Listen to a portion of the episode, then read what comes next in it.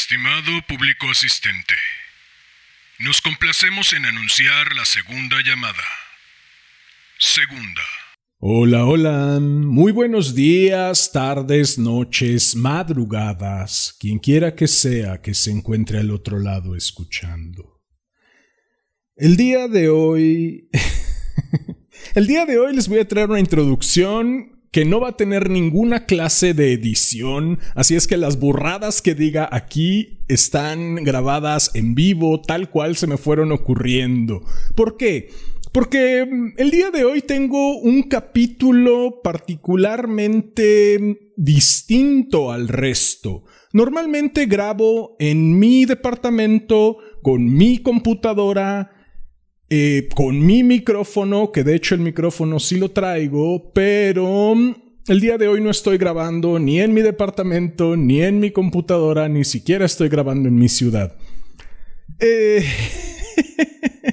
Ay Dios, ha sido un via crucis. Yo pensé, me llevo la computadora portátil, me llevo el micrófono, porque idealmente el micrófono sería lo más importante. Eh, le instalo el software de edición a la computadora portátil, le instalo los otros presets que ocupo y demás, y con eso debería de tener un resultado medianamente cercano a lo que normalmente hago. Pues no. Resulta que no entiendo por qué razón, supongo que tiene que ver con la tarjeta de audio, supongo que quiere decir que mi computadora mi amadísima computadora en la que grabo siempre tiene una preciosísima tarjeta de audio. Resulta que en la computadora portátil, la tarjeta de audio, que supongo que debe ser bastante deficiente, me mete una cantidad de estática y de ruido y de hiss y de un montonal de cosas horribles que por más que intenté editar, no logré quitárselas. Así es que este capítulo lo estoy grabando desde una laptop y el micrófono no es el micrófono de siempre, es el micrófono de una de un headset, de una diadema que ocupo normalmente para monitorear, únicamente para monitorear. Esta vez la estoy ocupando para monitorear y para grabar y me parece que da resultados bastante respetables comparado con el espantoso resultado que me está dando el micrófono de siempre. En fin, esa fue la catarsis del día de hoy, rápida y atropellada seguramente. El cuento que les traigo el día de hoy, les voy a ser bien honesto, no lo he leído. Normalmente los leo, los ensayo, me aprendo algunas partes y demás. Esta vez no lo he leído, no lo he leído por completo. Lo empecé a leer en carretera. Me mareé, no pude terminar de leerlo y dije, bueno, pues ya cuando llegue y esté en tierra firme, me pongo a leer. Me puse a investigar qué onda con el micrófono y bueno, todos estos asuntos de problemas técnicos y no he podido terminar de leer el cuento, así es que de cierta manera lo vamos a descubrir juntos, lo cual tiene su encanto, creo yo. Si ustedes no opinan lo mismo, pues qué pena, ustedes se lo pierden. Bien, pues este cuento, como ya es costumbre, se lo dedico a mi madre por leerme cuando era niño, a mi padre por regalarme aquella radiocasetera, al niño que fui por combatir el aburrimiento con tanta creatividad, al hombre que soy por tomar este sueño entre las manos, hacerse cargo y responsable a pesar de los problemas técnicos y los tropiezos, y trabajar en convertirlo en realidad. Por último, no por ello menos importante, a ti, quien quiera que seas y desde donde sea que me estés escuchando. Ha llegado la hora de correr el telón y de que empiece la función. Estimado público asistente, Damián Sastre presenta El Ángel Caído de Cristina Peri Rossi. Esta es tercera llamada. Tercera. Comenzamos.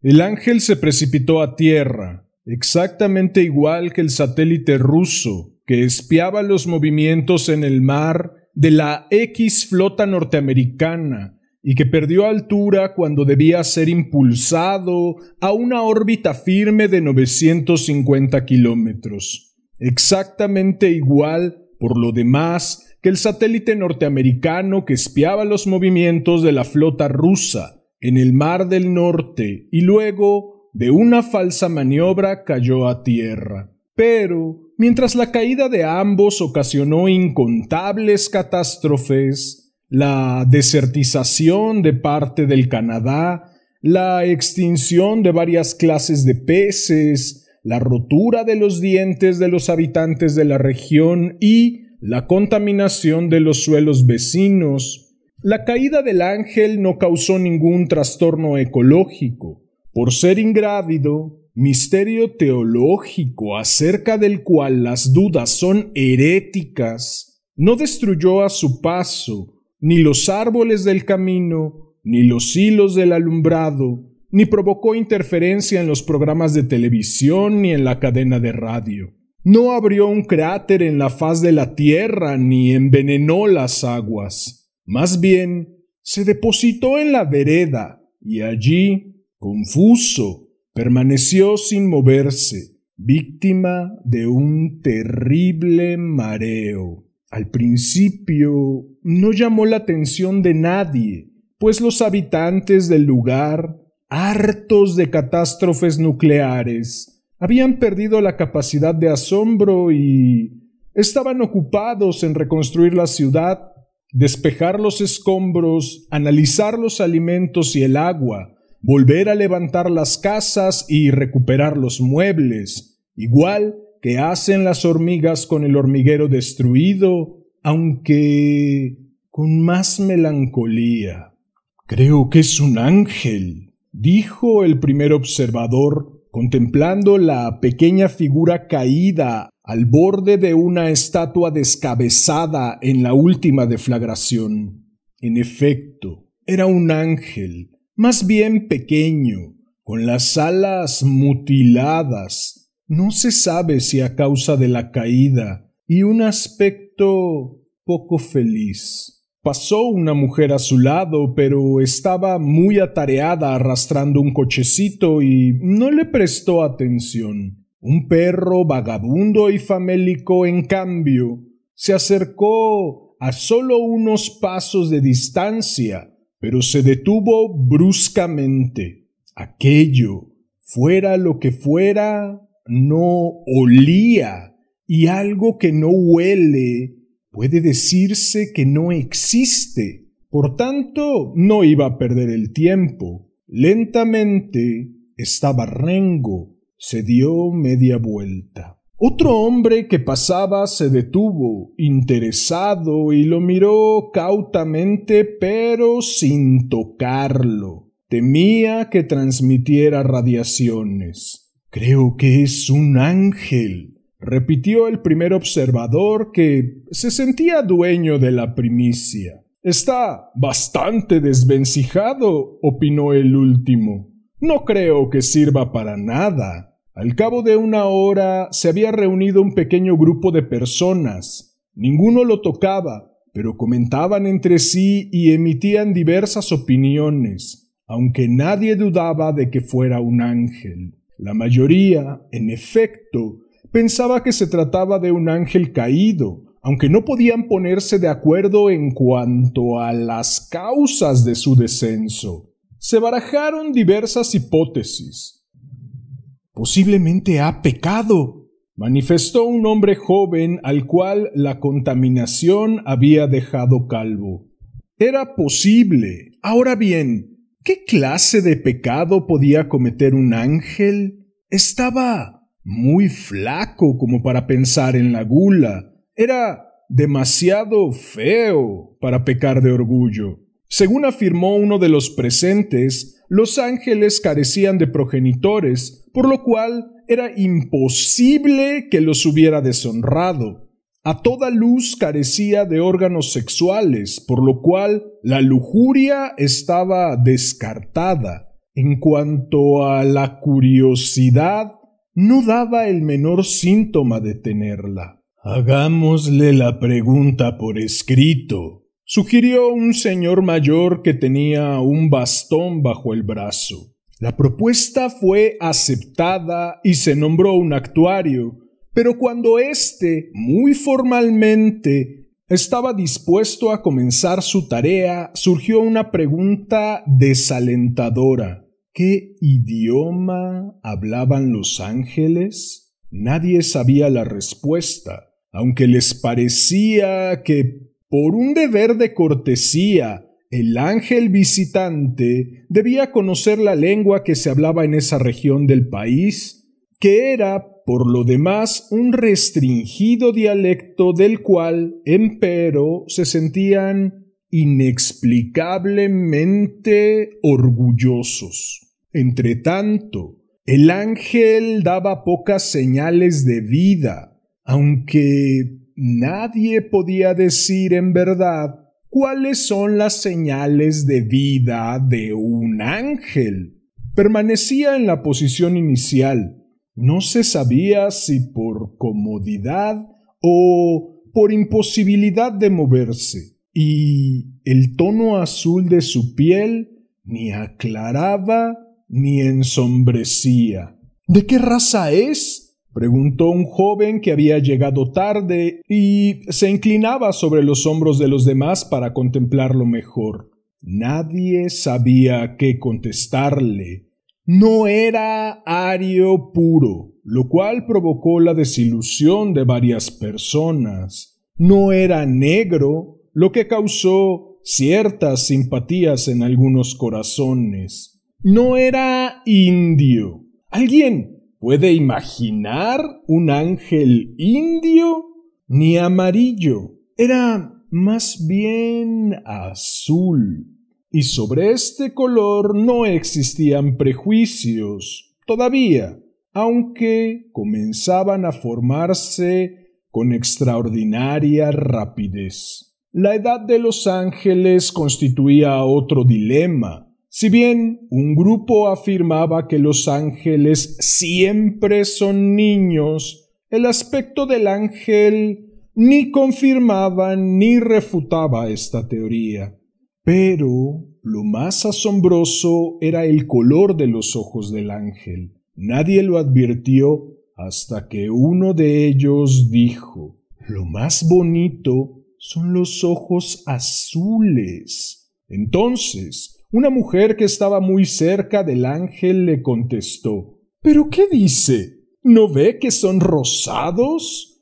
Un profesor de ciencias exactas, que se encontraba de paso, inclinó la cabeza para observar mejor los ojos del ángel y exclamó Todos se equivocan. Son verdes. Cada uno de los presentes veía un color distinto, por lo cual dedujeron que en realidad no eran de ningún color en especial, sino de todos. Esto le causará problema cuando deba identificarse, reflexionó un viejo funcionario administrativo que tenía la dentadura postiza y un gran anillo de oro en la mano derecha. En cuanto al sexo, no había dudas. El ángel era asexuado, ni hembra ni varón, salvo hipótesis que pronto fue desechada, que el sexo estuviera escondido en otra parte. Esto inquietó mucho a algunos de los presentes. Luego de una época de real confusión de sexos y desenfrenada promiscuidad, el movimiento pendular de la historia, sencillo como un compás, nos había devuelto a la feliz era de los sexos diferenciados, perfectamente reconocibles, pero el ángel parecía ignorar esta evolución. Pobre, comentó una gentil señora que salía de su casa a hacer las compras cuando se encontró con el ángel caído. Me lo llevaría a casa hasta que se compusiera pero tengo dos hijas adolescentes y si nadie puede decirme si se trata de un hombre o de una mujer, no lo haré, pues sería imprudente que conviviera con mis hijas. Yo tengo un perro y un gato, murmuró un caballero bien vestido de agradable voz de barítono. Se pondrían muy celosos si me lo llevo. Además, habría que conocer sus antecedentes, argumentó un hombre de dientes de conejo, frente estrecha y anteojos de carey, vestido de marrón. Quizá se necesite una autorización. Tenía aspecto de confidente de la policía y esto desagradó a los presentes, por lo cual no le respondieron. Y nadie sabe de qué se alimenta, murmuró un hombre simpático de aspecto muy limpio que sonreía luciendo una hilera de dientes blancos. Comen arenques, afirmó un mendigo que siempre estaba borracho y al que todo el mundo despreciaba por su mal olor. Nadie le hizo caso. Me gustaría saber qué piensa dijo un hombre que tenía la mirada brillante de los espíritus curiosos. Pero la mayoría de los presentes opinaba que los ángeles no pensaban. A alguien le pareció que el ángel había hecho un pequeño movimiento con las piernas, lo cual provocó gran expectación. Seguramente quiere andar, comentó una anciana. Nunca oí decir que los ángeles andaran, dijo una mujer de anchos hombros y caderas, vestida de color fuchsia y comisuras estrechas, algo escéptica. Debería volar. Este está descompuesto, le informó el hombre que se había acercado primero. El ángel volvió a moverse casi imperceptiblemente. Quizá necesite ayuda, murmuró un joven estudiante de aire melancólico. Yo aconsejo que no lo toquen. Ha atravesado el espacio y puede estar cargado de radiación. Observó un hombre vivaz que se sentía orgulloso de su sentido común. De pronto sonó una alarma. Era la hora del simulacro de bombardeos y todo el mundo debía correr a los refugios en la parte baja de los edificios. La operación debía realizarse con toda celeridad y no podía perderse un solo instante. El grupo se disolvió rápidamente abandonando al ángel, que continuaba en el mismo lugar. En breves segundos la ciudad quedó vacía, pero aún se escuchaba la alarma. Los automóviles habían sido abandonados en las aceras, las tiendas estaban cerradas, las plazas vacías, los cines apagados, los televisores mudos. El ángel realizó otro pequeño movimiento. Una mujer de mediana edad, hombros caídos, un viejo abrigo rojo que alguna vez había sido extravagante. Se acercaba por la calle, caminando con tranquilidad como si ignorara deliberadamente el ruido de las sirenas. Le temblaba algo el pulso, tenía una aureola azul alrededor de los ojos y el cutis era muy blanco, bastante fresco todavía. Había salido con el pretexto de buscar cigarrillos, pero una vez en la calle consideró que no valía la pena hacer caso de la alarma y la idea de dar un paseo por una ciudad abandonada, vacía, le pareció muy seductora. Cuando llegó cerca de la estatua descabezada, creyó ver un bulto en el suelo a la altura del pedestal. Caramba. Un ángel. murmuró. Un avión pasó por encima de su cabeza y lanzó una especie de polvo de tiza. Alzó los ojos en un gesto instintivo y luego dirigió la mirada hacia abajo, al mudo bulto que apenas se movía. No te asustes, le dijo la mujer al ángel. Están desinfectando la ciudad El polvo le cubrió los hombros del abrigo rojo, los cabellos castaños que estaban un poco descuidados, el cuero sin brillo de los zapatos algo gastados. Si no te importa, te haré un rato de compañía, dijo la mujer y se sentó a su lado. En realidad era una mujer bastante inteligente que procuraba no molestar a nadie. Tenía un gran sentido de su independencia, pero sabía apreciar una buena amistad, un buen paseo solitario, un buen tabaco, un buen libro y una buena ocasión. Es la primera vez que me encuentro con un ángel, comentó la mujer encendiendo un cigarrillo. Supongo que no ocurre muy a menudo. Como imaginó, el ángel no hablaba. Supongo también, continuó, que no has tenido ninguna intención de hacernos una visita. Te has caído simplemente por algún desperfecto de la máquina. Lo que no ocurre en millones de años ocurre en un día, decía mi madre, y fue a ocurrirte precisamente a ti, pero te darás cuenta de que fuera el que fuera el ángel caído habría pensado lo mismo. No pudiste con seguridad elegir el lugar la alarma había cesado y un silencio augusto cubría la ciudad. Ella odiaba ese silencio y procuraba no oírlo. Dio una nueva pitada al cigarrillo. Se vive como se puede. Yo tampoco estoy a gusto en este lugar, pero podría decir lo mismo de muchos otros que conozco. No es cuestión de elegir, sino de soportar. Y yo no tengo demasiada paciencia, ni los cabellos rojos. Me gustaría saber si alguien va a echarte de menos. Seguramente alguien habrá advertido tu caída, un accidente no previsto en la organización del universo, una alteración de los planes fijados, igual que la deflagración de una bomba o el escape de una espita, una posibilidad en billones, pero de todos modos sucede, ¿no es cierto?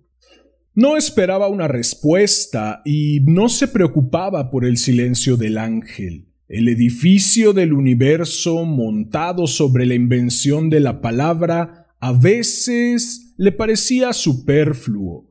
En cambio, el silencio que ahora sobrecogía la ciudad lo sentía como la invasión de un ejército enemigo que ocupa el territorio como una estrella de innumerables brazos que lentamente se desmembra. Notarás enseguida, le informó al ángel, que nos regimos por medidas de tiempo y de espacio, lo cual no disminuye, sin embargo, nuestra incertidumbre. Creo que ese será un golpe más duro para ti que la precipitación en tierra. Si eres capaz de distinguir los cuerpos, verás que nos dividimos en hombres y mujeres, aunque esa distinción no revista ninguna importancia, porque tanto unos como otros morimos sin excepción, y ese es el acontecimiento más importante de nuestras vidas. Apagó su cigarrillo. Había sido una imprudencia tenerlo encendido durante la alarma, pero su filosofía incluía algunos desacatos a las normas como forma de la rebeldía. El ángel esbozó un pequeño movimiento, pero pareció interrumpirlo antes de acabarlo. Ella lo miró con piedad. Pobrecito, exclamó. Comprendo que no te sientas demasiado estimulado a moverte, pero el simulacro dura una hora aproximadamente. Será mejor que para entonces hayas aprendido a moverte. De lo contrario, podrás ser atropellado por un auto, asfixiado por un escape de gas, arrestado por provocar desórdenes públicos e interrogado por la policía secreta. Y no te aconsejo que te subas al pedestal. Le había parecido que el ángel miraba la parte superior de la columna como si se tratara de una reconfortable cuna, porque la policía es muy variable en nuestra ciudad y el héroe de hoy es el traidor de mañana. Además, esta ciudad no eleva monumentos a los extranjeros. De pronto, por una calle lateral, un compacto grupo de soldados, como escarabajos, comenzó a desplazarse, ocupando las veredas, la calzada y reptando por los árboles. Se movían en un orden que, con toda seguridad, había sido estudiado antes y llevaban unos cascos que irradiaban fuertes haces de luz. Ya están estos, murmuró la mujer con resignación. Seguro me detendrán otra vez. No sé de qué clase de cielo habrás caído tú, le dijo al ángel pero estos ciertamente parecen salidos del fondo infernal de la tierra. En efecto, los escarabajos avanzaban con lentitud y seguridad. Ella se puso de pie porque no le gustaba que la cogieran por sorpresa ni que la tocaran demasiado. Extrajo de su bolso el carnet de identificación la cédula administrativa, el registro de vivienda, los bonos de consumo y dio unos pasos hacia adelante con resignación. Entonces el ángel se puso de pie, sacudió levemente el polvo de tiza que le cubría las piernas, los brazos, e intentó algunas flexiones. Después se preguntó si alguien echaría de menos a la mujer que había caído antes de ser introducida con violencia en el coche blindado.